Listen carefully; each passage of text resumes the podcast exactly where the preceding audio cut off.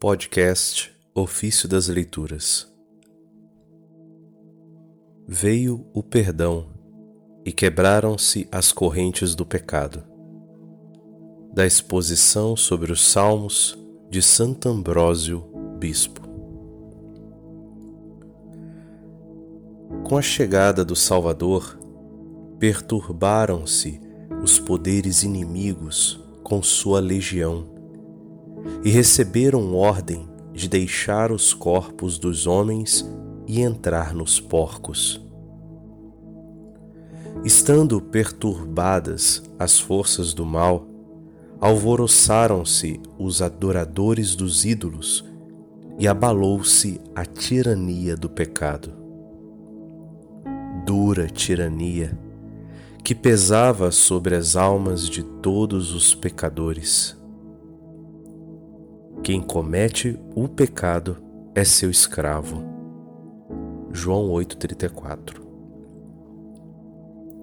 E o reino do pecado é o reino da morte, que por muito tempo dominou todo o mundo.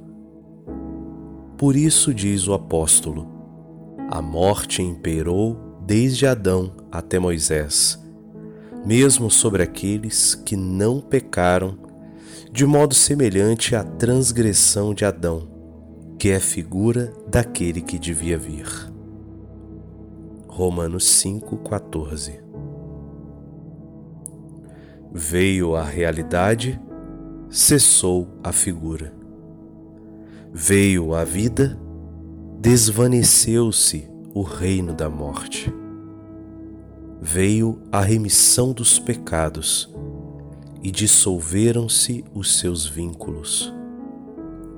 Antes, até os mais leves pecados incorriam em pena de morte. Depois que veio a salvação do Senhor, até as faltas mais graves são perdoadas.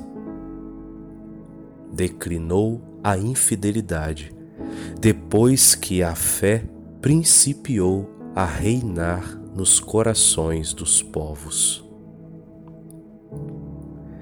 Descrescem os poderes do pecado, depois que ouvimos que o pecado não reine mais em vosso corpo mortal.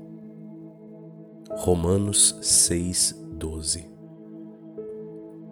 O Senhor fez declinar todos os poderes da perfídia quando disse: Vinde a mim todos os que estáis cansados sob o peso do vosso fardo, e eu vos darei descanso. Mateus 11, 28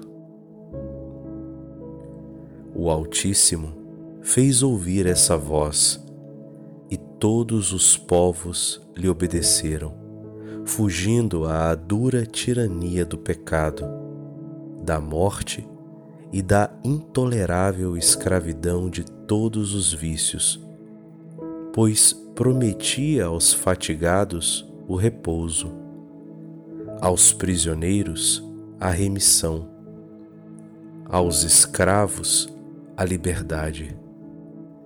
E sacudindo o férreo jugo do rei da Babilônia, impunha aos fiéis o seu suave jugo para que o inimigo não subjugasse de novo, com os laços de sua maldade, os gentios já libertos. Pois Cristo liberta os que cativa e torna livres os que subjuga. O Senhor fez ouvir em sua paixão a sua voz e todos os elementos estremeceram.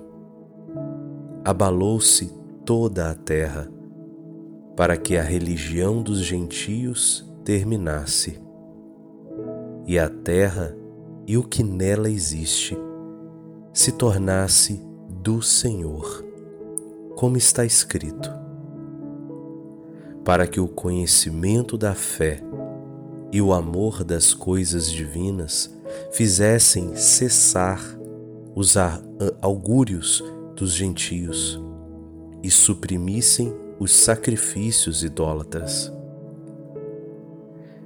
Diariamente o Senhor faz ouvir a sua voz e ela ressoa no coração de cada um que possui a fé verdadeira, para que abandone todo desejo terreno, afaste seu pensamento e coração do erro, da luxúria e da dissolução, e se volte para o conhecimento dos mistérios celestes, para que, amando a castidade, se afaste do mal e se volte para a virtude por uma vida piedosa.